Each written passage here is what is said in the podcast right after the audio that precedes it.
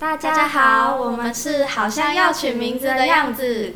我是公资管所许芳轩，我是经济所赖怡轩。我们的组合是一日限定哦。对啊，我们这个一日组合是参与成大职业生涯教练计划的 Podcast 投稿。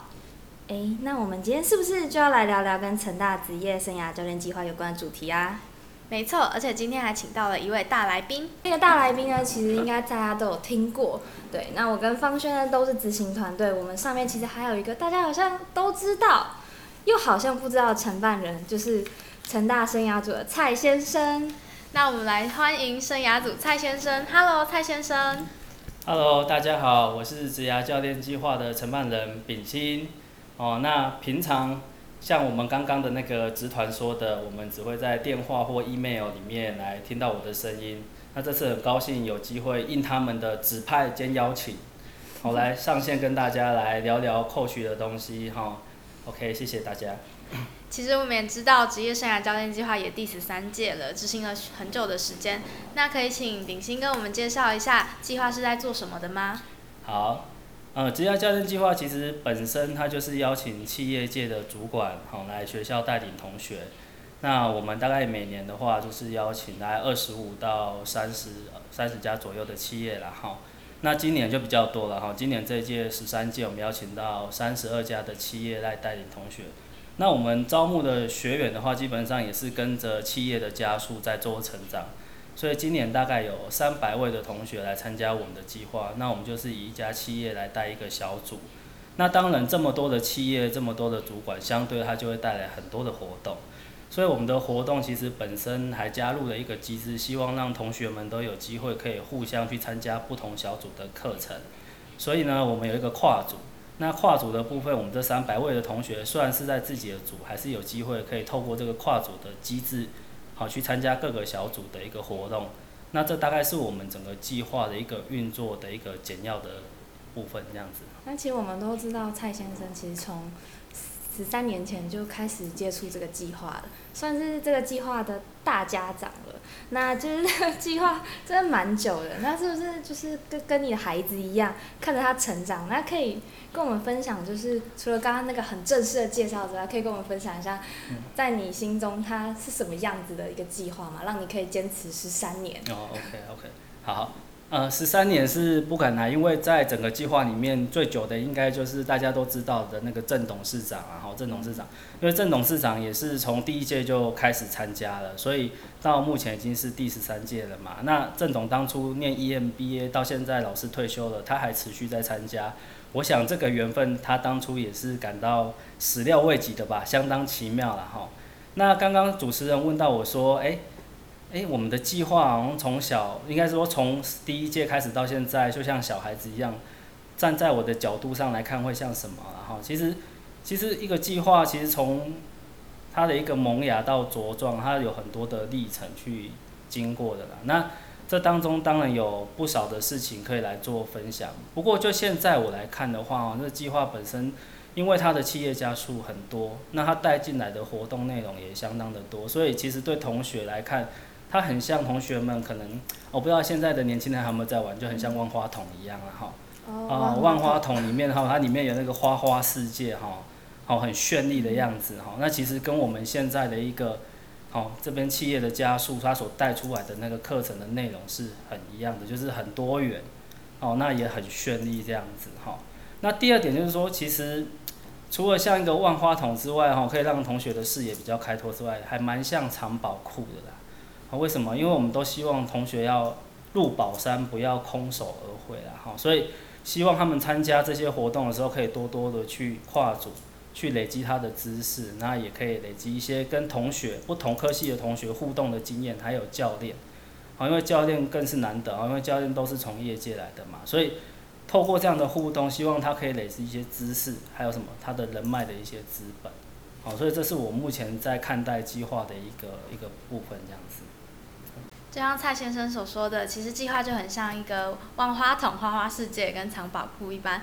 那这在为了要管理这个藏宝库呢，其实计划当中有很多的学生啊、教练、执行团队等不同的角色，企业家数也相当的多。那请问蔡先生，承办人在这个计划当中其实只有一位，你是怎么去管理这么多的学员，以及去跟企业去做接洽的呢？倒也不是我一个人就可以去管理这样的计划了。其实我们大概要先从几个角度来看啊，就是说，第一个就是这个活动，其实学校的活动很多，学校的活动很多元的哈。那当然，职涯辅导活动在学校来说的话，本身它会需要哈，它需要一些资源。那当然啦，这个单位主管的支持跟校方的支持是很重要的，所以有挹注一些我们预算让我们去运作。那再来就是说，我们有建制官方网站嘛，哈，因为我们有很多的课程，那也需要哈有资讯必须登录到这个课程上面，好去做一些讯息的传递啊，还有让同学可以上来选课。那再来就是制度啊，哈制度的部分。那我们当然本身对活动的部分有建构一些制度，让同学们来依循。好，那包含整个初些许的管理啊，或者是说他们没有办法去上课的时候，我们有提供一些补课的机制。那当然啦，因为我们的企业多嘛，哈，就如刚刚我们的主持人方轩说，我们企业多，其实每一组的状况也都不太一样。那也不是说用同一个方式就可以去处理的，所以我们大概比较再大一点的营运的一个原则，就是以企业跟同学都能够接受的一些方式，好去针对每一个小组的情况做处理。那最后一个刚刚提到的嘛，哈，我们要有网站，好要有制度，那要有学校的资源依助。那其实最后一个更重要的就是我们要有适合的人。那什么叫适合的人呢？那除了主办单位之外，我们还要有学生执行团队。好，所以其实并不是我单一个人可以去维护或营运整个计划，而是需要靠一个团队。好，那这个团队其实很重要，因为他们基本上都是有参加过计划的同学。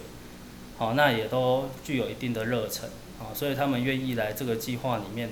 跟主办单位一起合作，哈，那一起去服务我们的学员跟教练，好，所以我们才有办法，哈，去把这个计划把它 run 起来。刚刚有提到，其实我们企业加速真的非常多，然后有执行团队。那其实我们执行团队几乎每天二十四小时，真的都可以找得到。承办人蔡先生的，他就很像职涯教练计划的 Seven Eleven 一样，二十四小时都开着，哎，真的蛮好奇的。你这样子要怎么去平衡家庭以及工作？其实哈，说到这个问题哈，其实说来有点不好意思啊哈，因为因为嗯，我的想法比较比较不是着重在说，哎，呃，上班时间就上班，然后下班时间就好像跟整个工作无关啊。我想。一些教练们的想法大概也是如此啊，就是说，其实现在工作跟生活这件事情，其实它应该是你要怎么样去做快速的切换，好，而没有受限于那一个所谓的场域的部分啊，哈。那其实就像怡轩讲的，哎，我下班之后离开学校之后，哎，回去还是有在处理 coach 的事情。当然，一方面就是说，除了我们本身对于工作上对于活动上的热忱之外啊，再一件事情就是说，这些事情如果同学们已经告诉我们需要处理的话，其实我们都会先去弄，是因为我们也希望可以让自己在工作上有一个安定。好，那工作上有一些安定的话，其实还有一个很重要的因素嘛，就是刚刚怡轩问的，哎，那你家庭怎么兼顾？那我分享一个小小的经历好了，就是说，其实常常如果我在学校工作的时间哦比较晚了哦，那事实上我也会很想回家，哦我也会想要，哦我也想着小朋友嘛，因为我的小朋友哎年龄还很小嘛，那当然我们也会会想着小朋友，但是又希望可以把工作处理好，所以我会做一点做一点不一样的，就是说我可能就先回去，先回去，那看看小朋友啊，哦那陪小朋友一下，哦那小朋友如果已经睡着了。那我们再出来继续把事情把它处理完。那其实这样心理上其实同时有陪到小朋友，那在工作上也可以比较把它快速去完成。那有一个稳定的状态，然后就心理上有一个稳定。所以对我来说，诶，coach 及生活了哈，生活及 coach 了哈。那所以这个大概是我在李学像他们在问我说，诶，为什么我在晚上啊或者深夜的时候还会回这些讯息？然后当然就是我本身对这个工作有一些热忱，那也可以陪陪小朋友，所以心理上的安稳，那就可以去处理这些事情，这样子。好不容易哦，真的，真的是二十四小时哎，不知道是对职团还是对小孩。相信大家从刚刚蔡先生的回复当中，也可以体会到，就是蔡先生对于计划工作还有家庭的热情。那我自己担任执行团队两年的经验，其实也认识了很多一样像蔡先生对于计划一样具有热情的执行团队伙伴。那想请蔡明星先生分享一下，有没有印象深刻跟执行团队互动的小故事呢？哦，其实这个故事哈，我们说很多，但是一时之间要举，好像又又不知道从何举起了哈。所以，嗯，我们大概从几个点来分享好了哈。这小故事的部分，第一个我们谈到职场好了哈。其实我们的职团或者是我们的学员参加这个计划，当然他们在参加这个计划目的，一开始也是为了想要开拓他在职场的一些视野啊哈。但是过程中总是因缘际会嘛，就是说受到教练的一些熏陶，哦，或者是这些企业的一些一些宣传之后，会觉得哎有感，那就投这个公司，好去投这个公司，或者跟教练后面变成是职场上的一个同事，好，那加上他们原本在校园里面一个互动的情谊，好，所以其实这是一个比较哎有趣的部分啊，就是说他他们在学校里面互动之后，那到职场上成为同事。好，变成一个主管跟部署的身份。好，那在很多事情的沟通上，哈，又更更易于说不同一开始，一开始那种同学们，呃，单纯去求职的这样的状况。好，那第二个部分的话，我们讲一讲的应该是比较浪漫一点的，好了，啊，就是说，其实呢，我们过去有计划学员参加这个活动，他们在同一个小组，然后在同一个小组。哦，那一起互动嘛，那一起做成果嘛，一起参加课程嘛。哦，那到最后呢，这个 时间一久了，时间一久了哈，就是，哦，就有不同于一般同学的一个情谊啦。哦，所以也也比较有趣的就是在离开学校之后，那就在一起了嘛，那一起组成的家庭。哦，那我也有这个机会去参加他们的这个婚礼，这样子哈。所以也特别的有感，然后就觉得说，哎，我们这样的一个职业辅导活动，除了帮助同学去 去开拓这个职场的视野之外，也找到人生的伴侣啊，哦，所以这个也是我们蛮有趣的地方。那最后一个要讲的，应该算是我个人跟执行团队的部分啊，哈，因为其实我觉得这一点也让我比较印象深刻啊，就是说，哎。在大概前年的时候，因为有一些身体健康的状况哈，那临时临时有休息好的状况这样子，那我们的执行团队其实在那个当下哦，也都蛮主动的哈，去承接我们这样的一个工作上的一些业务来帮忙支援的哈，因为毕竟这个是我们的工作了，那同学是站在一个辅助的角度哈，可是那个当下就是说大家可以比较。团队合作哦，那整个计划的部分让它持续在维护营运当中，啊，也没有让哦，也没有让其他太多的教练呐，或者是学员发发现异常的情况，那可见说我们的执行团队本身，他们本身就有一定的程度哦，只要说他们愿意同心协力的话，哦，还是可以把计划 run 得很好这样子，好，这大概是我在这几近年呐哈，近年来就是有比较好。感受的一个趣味的部分，这样。哇，这些故事好有趣，尤其是步入礼堂的一个部分。对，就是没想到，竟然当执行团队还可以在这里找到真爱，然后 蔡先生还成为了见证人，这也是蛮有趣的。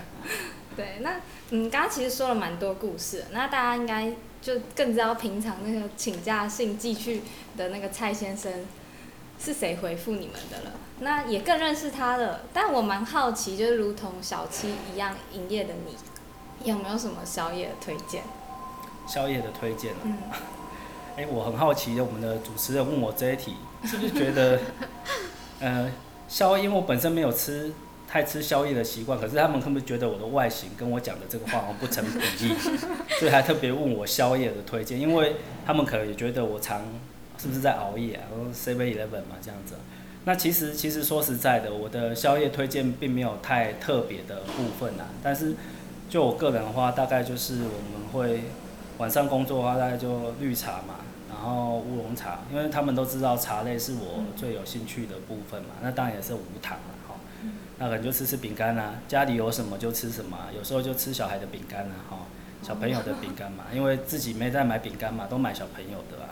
所以就拿他们的米饼啊，或者是拿他们的小馒头来吃啊，好，所以也给同学做个参考啦，因为深夜了嘛，就是吃比较清淡一点，大概是这个样子。所以要吃比较清淡，我才想到我昨天晚上半夜吃冰淇淋。哦，冰淇淋应该也算清淡吧？有点罪恶。我昨天吃了多利多汁。嗯，哎，那就是讲了这么多，那蔡先生有没有想要，就是在最后节目的时候帮我们呼应一下，或者是宣传一下我们执行团队，或者是整个职业生涯教练计划，让大家更认识。哦，OK，是执行团队的真才吗？啊，其实我们的执行团队哈，大概我们每年在整个接近闭幕式的时候，我们会有一个回馈的问卷的。那在回馈的问卷当中，也会问去问问我们参加计划的学员，在参加完计划的整个感想之后，还有没有对计划的一个团队的部分，他个人有没有一些意愿，他想要来参加的嘛？哈，来就是来承接下一届的团队然后。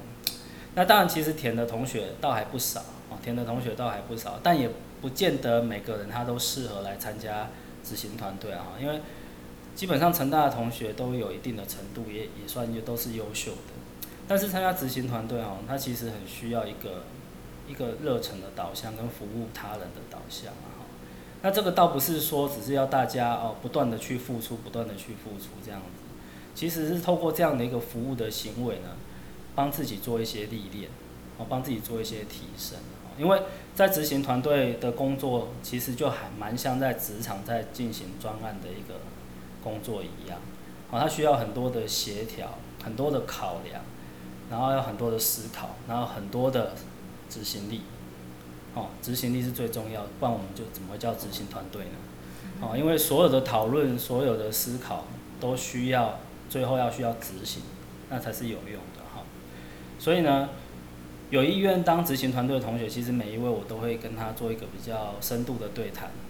好，那了解他们对于参加计划的想法，那我们有没有一些共同的目标或价值？好，那这个对谈是很重要的。好，不并不是说啊，你有意愿参加，我们就好就一定来。好，因为我们还是要先了解一下未来整个计划的一个流程。好，那学校的想法，你个人的想法，还有可能企业的想法是什么？好，那这些东西我们大家都有共识的话，那你觉得你也愿意投入的话，我们再再请你来当执行团队这样子。好，所以执行团队，你说他需要具备哪一些职能？其实这些职能大概平常大家也都听得到啊。比如他是结果导向的人，他具有团队合作的一个态度，他也愿意倾听沟通。为什么说他愿意倾听？其实我刚刚提到了嘛，就是我们的团队其实像像在执行一个专栏。他需要去倾听什么？他需要去倾听学员、教练还有主办单位的意见，然后提出他的想法。哦，所以我才说他也需要一个倾听沟通的职能。那主动这个大家也都可以理解，他需要一个主动性。那主动再来了，当然就是跟着就是他的责任心，这些都会需要有的。所以要当一个执行团队，其实他本身他具含很多的职能，但是他的特质就是他愿意去服务他人。啊，成就自己，好，所以我会建议，就是今天听到这一段的学员的话，你们也可以思考一下，就是说，哎，你是不是也跟我们现在的执行团队有有相同的想法？那如果说你，我们之后闭幕的话，如果你有这个意愿，想要来尝试看看的话，也欢迎你填写我们的回馈问卷，然后趁这个机会广告一下这样子。对，其实我自己。担任执行团队，我自己是觉得学到蛮多，不知道方轩觉得呢？对，我不但从蔡明星先生身上学到很多工作跟处理问题的一些方法，我也认识了一群很实力坚强的执行团队伙伴，这都是我在执行团队很好的收获。对，那大家有兴趣要记得填表单。然后，呃，今天聊了很多很多的故事，那也知道职业生涯教练计划模式以及经营方式。这么多的企业要同时在这个计划运作开课，其实真的蛮不容易的。而且承办人就只有蔡炳新先生一个。嗯，真的，我在加入以前以为很多人的，我以为就是整个三亚组可能都跟这个计划很有关系。对，所以如果大家想要更认识承办人，可以加入明年的执行团队哦。没错，那我们今天的节目就告一段落啦，大家拜拜。拜拜。